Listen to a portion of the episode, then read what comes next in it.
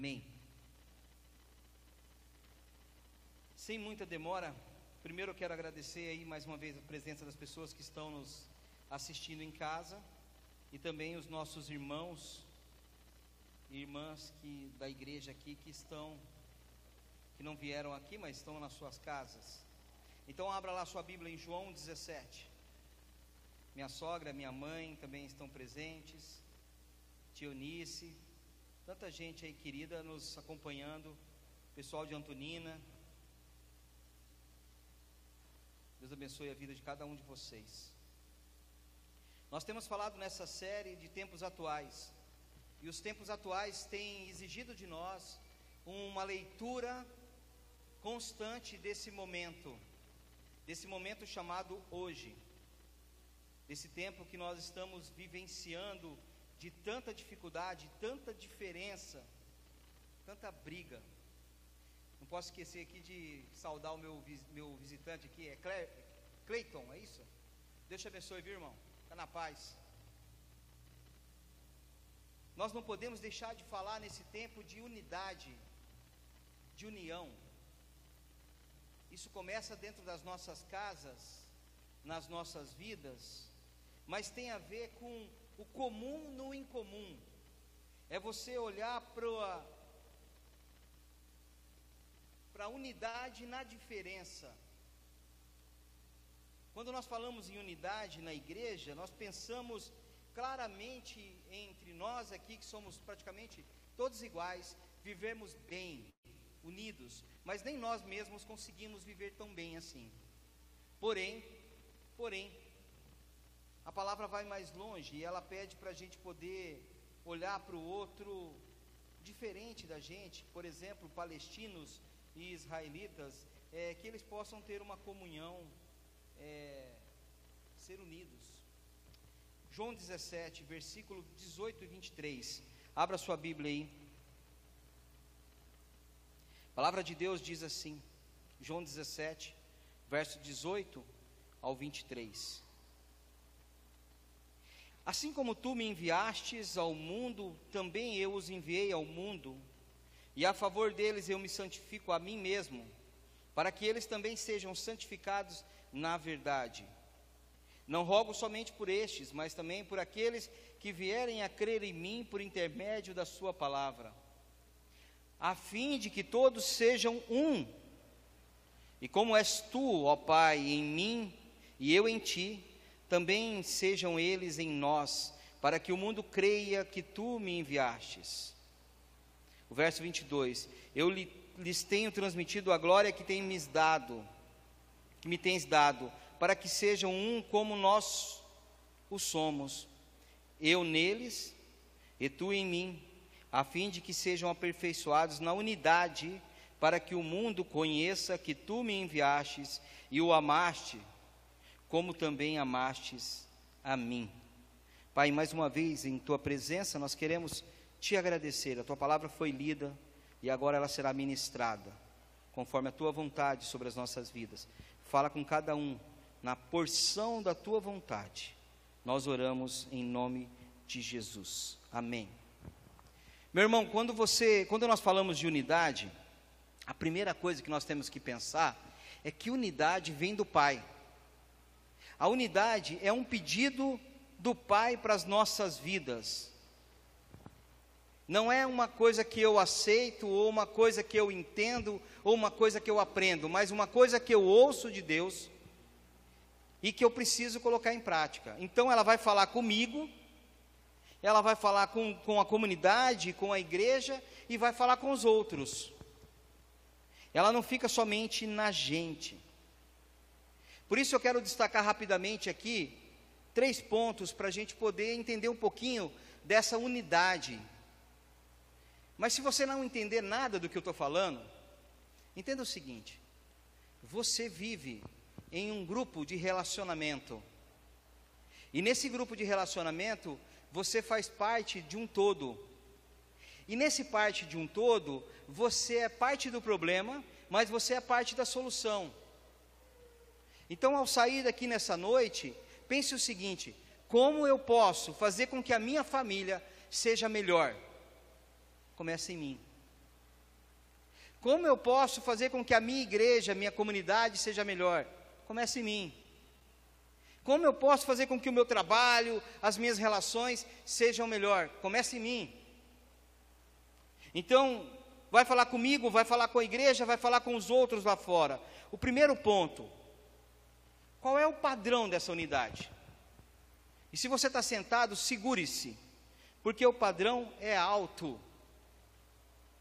Não é um padrão humano, é um padrão sobrenatural, vem de Deus. Olha o verso 21. Jesus está falando e aí ele vai dizer: a fim de que todos sejam um. Como? Como és tu, Deus, o Pai, em mim, Jesus, e eu em ti. Jesus e Deus é um único.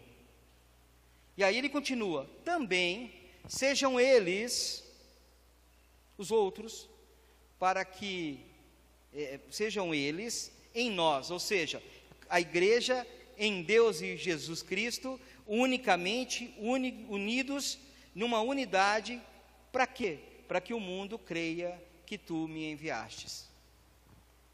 Jesus foi enviado para morrer por você. E ele te libertou das prisões e da garra do inimigo. Ele te salvou da morte. Esse versículo é uma oração de Jesus dizendo assim: para fazer sentido o que eu fiz, Pai, que esses outros, os que me destes, sejam unidos em nós, seja igual. Imagem e semelhança. Você foi feito imagem e semelhança. Eclesiastes 4, verso 12, muito usado em casamento, mas eu quero usar aqui para é, explicar para a gente a união e a força. E não tem nada a ver com açúcar, né? Que união faz, o açúcar faz, união faz açúcar. O cordão de três dobras. Eclesiastes 4, verso 12, vai falar que ali existe uma resistência. Quando nós temos dois, um cordão, esse cordão ele é fácil de se quebrar. Dois cordões já é mais difícil. E os três cordões, ou as três dobras de um cordão, é quase que impossível conseguir quebrar numa força humana. Resistência. Eu, você, Jesus Cristo e Deus unidos, somos irresistíveis. Somos crocantes. Somos fortes. Não tem para ninguém não tem mal que venha sobre nós. Tem um texto que vai dizer assim: a quem atentará contra o Senhor? Quem? Quem pode imaginar que está sobre Deus? Nenhum homem, nenhuma mulher, ninguém. Quando nós entendemos que a unidade é, é, é força na minha vida, nesse padrão que Deus está pedindo para mim, eu posso olhar para esse texto de Eclesiastes 4, verso 12, que depois você pode ler na sua casa, e entender que assim, é uma união entre você, Jesus, Deus. Não tem para ninguém. O Atmani, um escritor, um teólogo, ele diz que não é só você aceitar o outro. Não é simplesmente eu olho para o Cleiton que está aqui hoje pela primeira vez e digo, Cleiton, bem-vindo. Não é somente eu aceitar o Cleiton, mas é eu estender a mão por cima do muro e dar a mão para o Cleiton, independente de como ele está. Desculpa, Cleiton, de usar o seu nome. Poderia ser a minha esposa, poderia ser. Não é só eu olhar e dizer eu aceito você, meu amigo. Não, é eu te dou a mão por cima do muro, independente do que você tem, das lutas que você passa, dos problemas que você passa. E quero te dizer o seguinte: nós vamos juntos. Isso é unidade. Isso é coragem de colocar em prática o reino de Jesus Cristo, que chega na prostituta e diz: Cadê os teus acusadores? Eu não os vejo. E o diálogo ali é um diálogo trazido para a gente com poucas palavras, mas os olhares, eu creio que ela olhou para Jesus assim, como dizendo assim: Quem poderia fazer alguma coisa na tua presença? E Jesus diz para ela: Olha, se eles não te acusaram, vai, não peque mais. Nem eu te acuso. Jesus ensina a partir das nossas vidas a amar o diferente, a amar o difícil, a amar a dificuldade. E aqui nada tem a ver com você passar pano, mas tem a ver com você olhar para o outro com óculos de Cristo. Você poder olhar para o outro e saber que, se Cristo morreu por ele, quem sou eu, pobre mortal, de não amar essa pessoa? Isso é igreja de verdade. Isso é igreja de verdade. Por isso, Mateus 5, versos 43 e 44, ele vai dizer que ama o teu inimigo, orem por ele, ore pelos que te perseguem, ame aquele que está do outro lado do muro. O padrão de unidade aqui é uma coisa totalmente diferente de tudo que nós podemos imaginar. É alto. Jesus nos chama a ter um padrão de unidade alta. E meu irmão e minha irmã, a começar na minha vida, se você tem problema com unidade, trata de correr atrás do problema e resolver. Porque ninguém vive sozinho. Ninguém vive sozinho. Nós precisamos nos relacionar. Nós precisamos derramar para a vida das pessoas que estão perto da gente amor. É difícil colocar em prática, mas é possível, porque está na palavra de Deus, e se está na palavra de Deus, é verdade. Um segundo ponto: aonde será essa unidade? Porque o padrão é alto, e muitas vezes a gente pensa assim: ah, quando eu estiver lá no céu, lá não vai ter mais ranger de dentes, não vai ter mais briga, não vai ter mais dor, não vai ter mais. Amém. Apocalipse fala isso. Mas aonde será essa unidade? O verso 21 ainda vai dizer: Também sejam eles em nós, para que o mundo creia que tu me enviastes. Ou seja, aqui. É aqui. O padrão de unidade alto é para você poder colocar em prática aqui para que o mundo creia que isso que nós falamos diariamente, constantemente, que nós vivemos, que a gente diz, eu sou crente, eu sou cristão, eu sou evangélico, seja verdade. O mundo só vai crer em Jesus Cristo se ele olhar em você e entender que o que você está falando é verdade na sua vida. Porque se você for um Se você for um, um, um pica-fumo, um complicado, um ruim, uma ruim, não vai fazer sentido o Evangelho. As pessoas vão olhar e vão dizer assim: Eu não quero ser igual ao Gil. Ele não prega o que ele fala, ele não vive o que ele fala. Ele, ele, por isso Jesus vai dizer, Pai, ao unirmos com Cristo e com Deus, o mundo precisa acreditar, o mundo precisa ver com seus olhos e enxergar Cristo. Então a, res, a, a resposta de onde será essa unidade é aqui na comunidade, é aqui na nossa igreja, é nas nossas relações, é nas nossas famílias. Se você está com, com, com dificuldade de colocar isso em prática, exercite. Isso é igual ao perdão. Foi que nem eu comecei falando aqui do perdão. É igualzinho. Se você não tem, né, Ana? Se você não tem a, a, a capacidade de perdoar, como que as pessoas vão acreditar que Jesus perdoa? Eu preciso ser uma pessoa que perdoa para que as pessoas olhem para mim, enxerguem Cristo e digam: bom, se Ele que é todo defeituoso perdoa, Cristo me perdoa.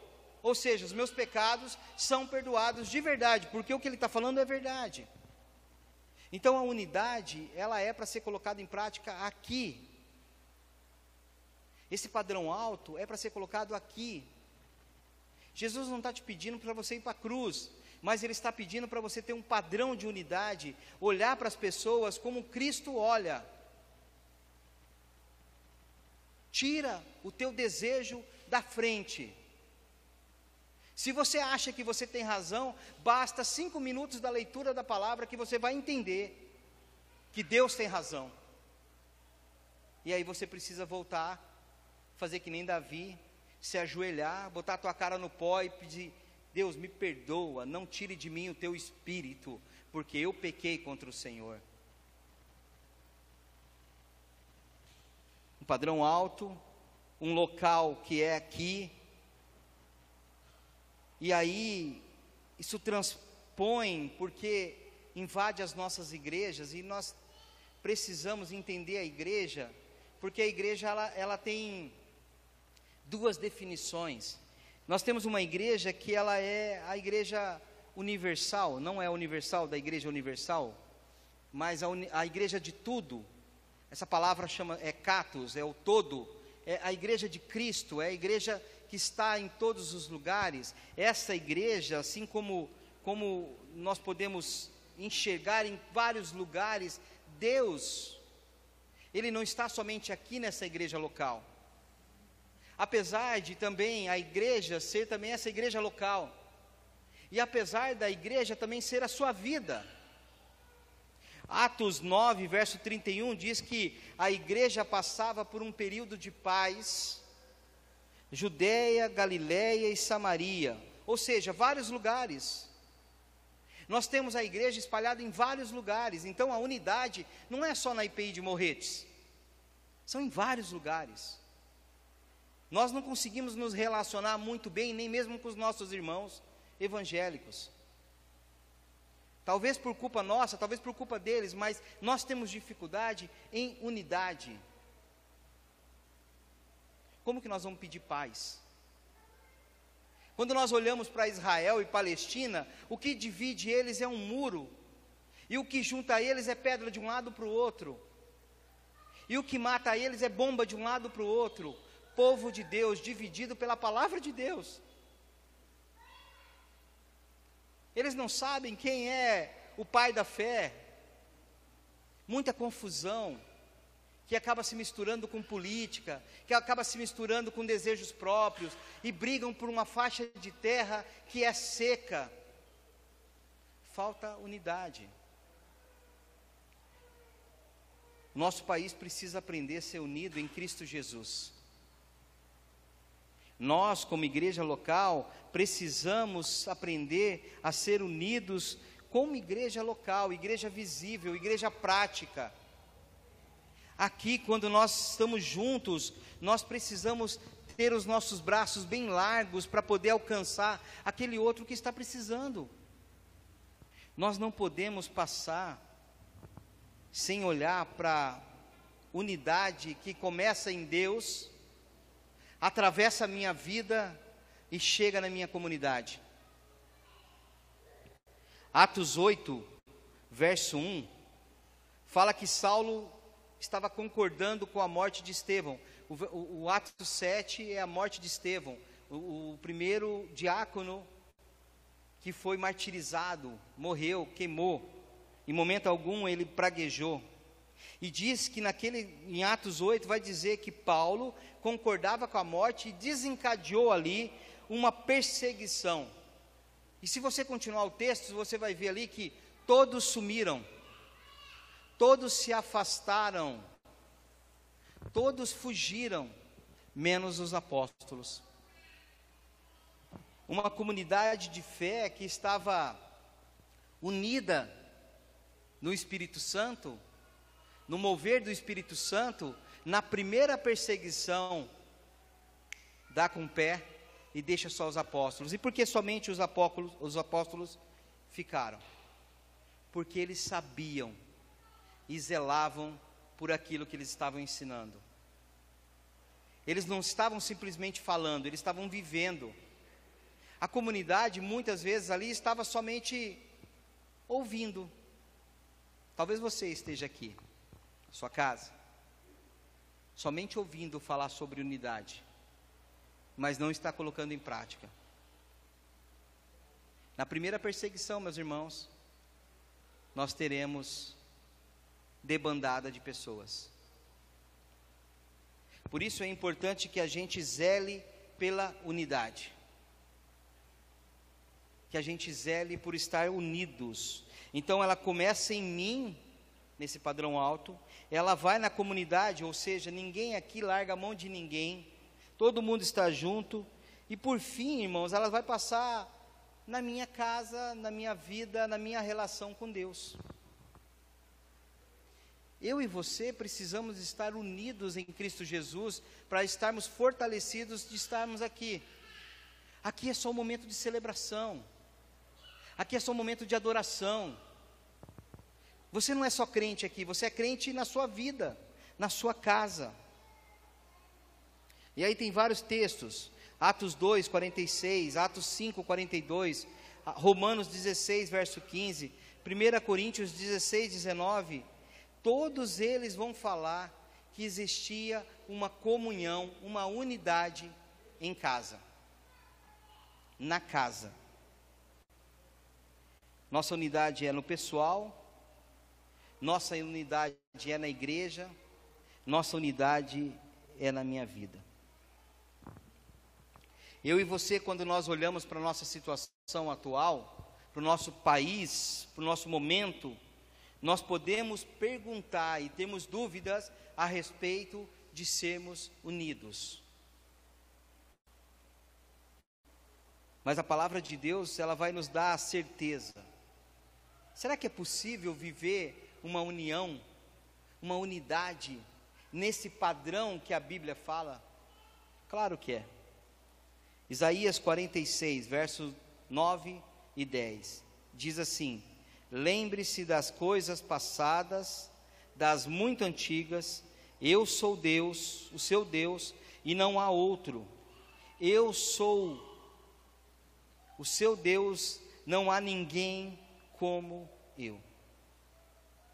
As promessas que Deus fez lá atrás são as promessas que Ele vai fazer hoje, na minha e na sua vida. Nós começamos aqui com um agradecimento da nossa irmã. Pode ter morado. Mas a promessa do Senhor não tarda em vir. Ela vem. Ela vem para quem? Para quem está junto dele. Para quem está unido nele.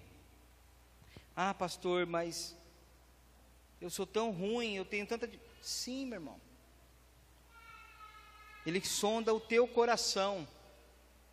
Ele não sonda os teus, teus fatos, tua roupa, o teu chinelo, o teu tênis. Ele sonda o teu coração.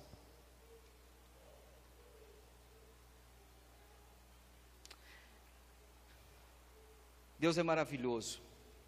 Isaías ainda vai dizer no verso 10 que desde o início faço conhecido o fim desde os tempos remotos, o que ainda virá. E ele diz: Digo, o meu propósito ficará de pé, farei tudo o que me agrada.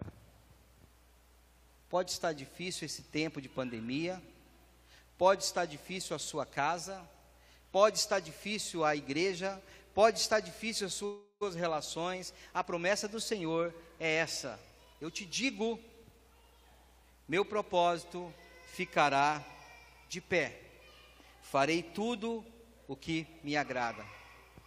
Se você tem uma vida com Deus, Ele vai fazer tudo o que lhe agrada na sua vida. Que nós sejamos cada vez mais e que nós busquemos cada vez mais a unidade em Cristo Jesus. Pode ficar tranquilo, irmã, não tem problema chorar não. Eu não tenho dificuldade nenhuma com criança. Eu amo criança. Pode estar difícil, pode ser complicado, nós podemos alcançar o padrão do alto de unidade. O meu desejo como pastor nessa igreja, em todas as igrejas que eu passei, é que a gente seja o modelo esculpido de Jesus Cristo. Que as pessoas olhem para a gente, aonde a gente está, e digam assim: é você, Jesus Cristo? Estou te conf... Imagina como vai ser lindo alguém olhar para você e dizer: Marcelo, é você que é Jesus Cristo?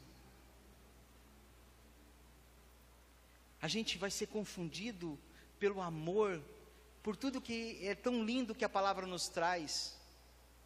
Só que eu tenho que ir lá em cima, eu tenho que ir no padrão de unidade de Jesus. Eu tenho que estar em Deus, eu tenho que estar em Cristo, eu tenho que estar com meus irmãos de mão dada. Que Deus possa nos abençoar, que a gente consiga vencer as lutas desse tempo e que a gente possa, cada dia mais, ser confundido com o bom perfume que é Cristo. Amém? Deus te abençoe muito. Louvor, vem cá. Vamos cantar mais uma canção.